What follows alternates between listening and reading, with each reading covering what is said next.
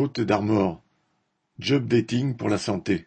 Face à la pénurie de personnel dans le secteur de la santé, les hôpitaux en sont réduits à organiser des séances de job dating pour recruter.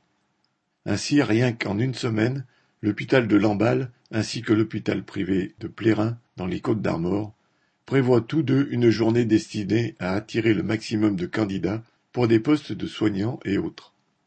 La maternité de Guingamp a, elle aussi, fait paraître une annonce sur Le Bon Coin pour tenter de trouver du personnel afin d'éviter la possible fermeture de l'établissement. En être réduit à ce genre de procédé en dit long sur l'état de décrépitude des services pourtant indispensables. Cela juge aussi un État plus prompt à augmenter le budget militaire qu'à donner aux services utiles à la collectivité les moyens de fonctionner. Correspondant Hello.